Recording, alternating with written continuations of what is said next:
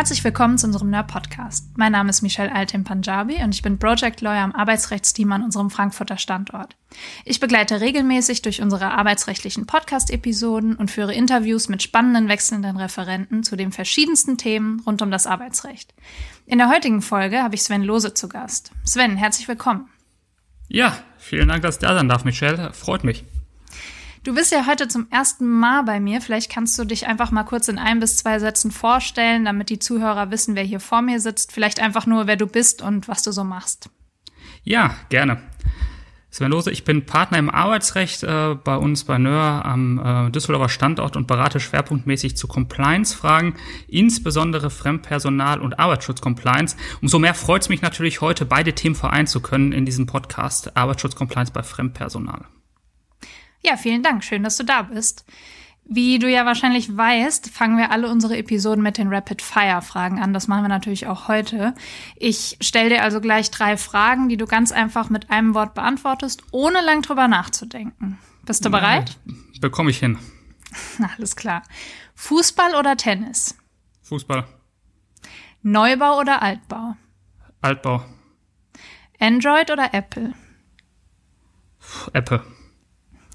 Das hat ein bisschen länger gedauert jetzt. Okay, aber alles klar.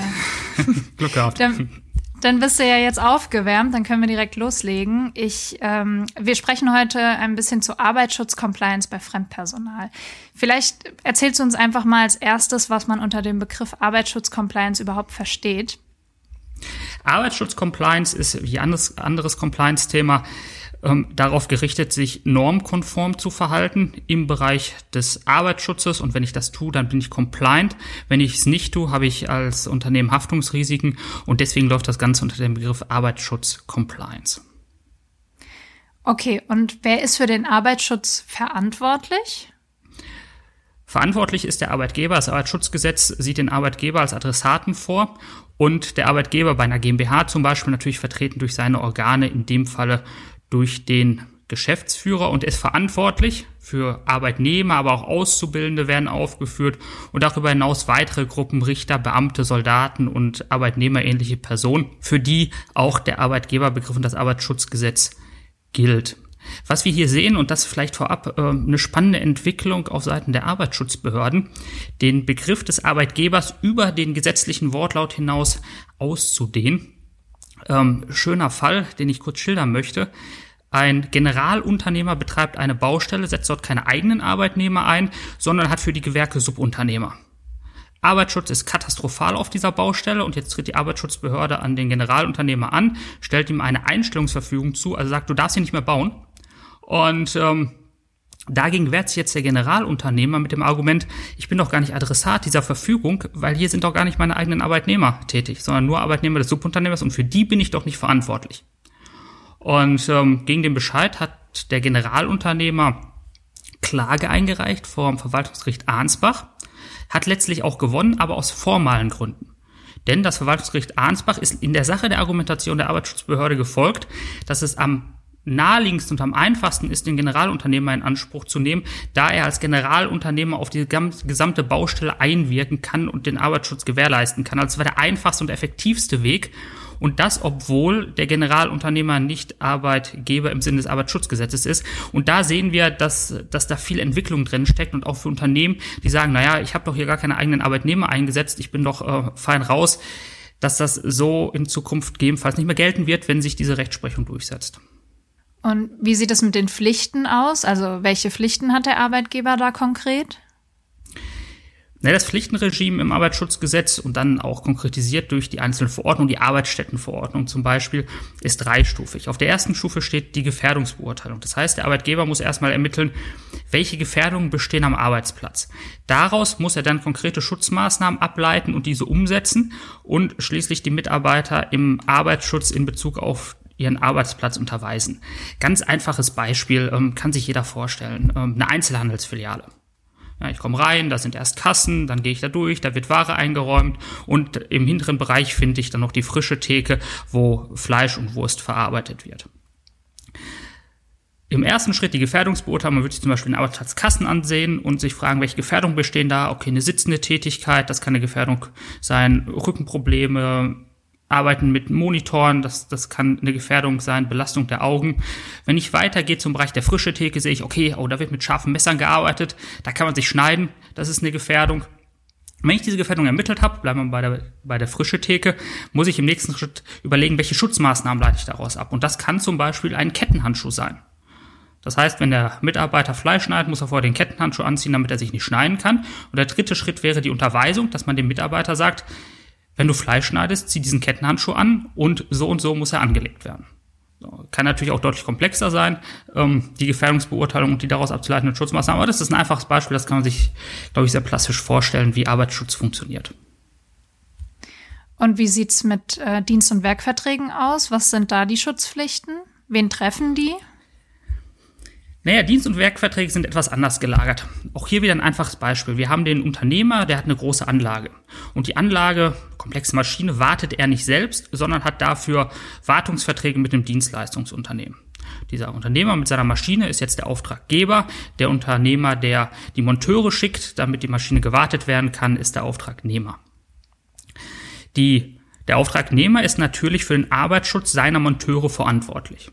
So der Unternehmer als Auftraggeber nicht, weil er ja nicht Arbeitgeber dieser Monteure ist, die bei ihm im Betrieb sind. Jetzt kann sich auch hier der Unternehmer als Auftraggeber natürlich nicht zurücklehnen und sagen, ja, habe ich nichts mit zu tun, sondern ihn treffen allgemeine Schutz- und Fürsorgepflichten. Das heißt, er muss die Monteure vor Ort, auch wenn es nicht seine eigenen Arbeitnehmer sind, darauf aufmerksam machen, wo zum Beispiel Gefahrstellen bestehen.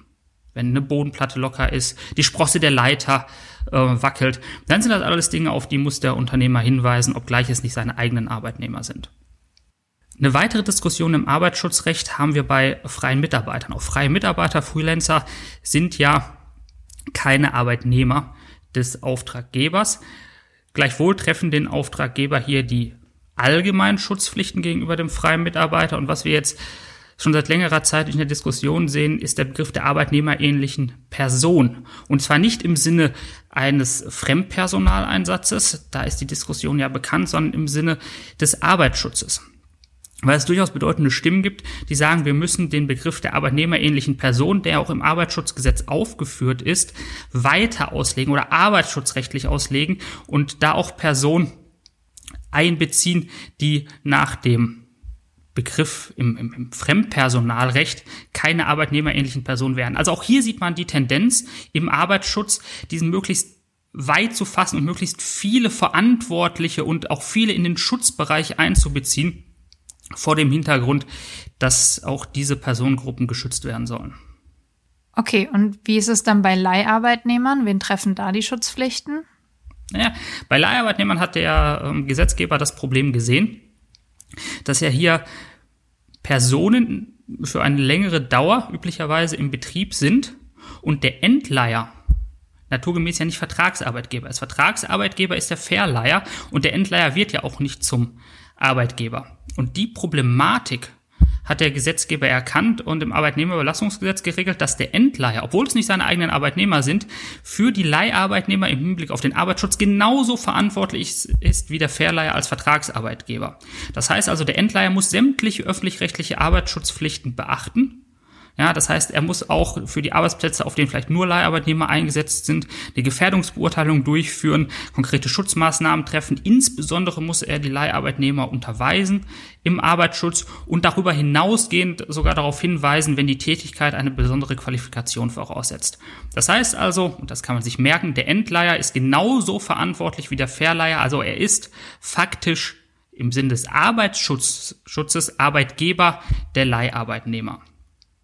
Es gibt einen Sonderfall und ähm, der bewegt sich im Bereich der arbeitsmedizinischen Vorsorgeverordnung, kennt viele aus ihrem Unternehmen, zum Beispiel der Sehtest, der einmal im Jahr angeboten wird. Das ist so eine typische arbeitsmedizinische Vorsorge, die vom Arbeitgeber angeboten wird.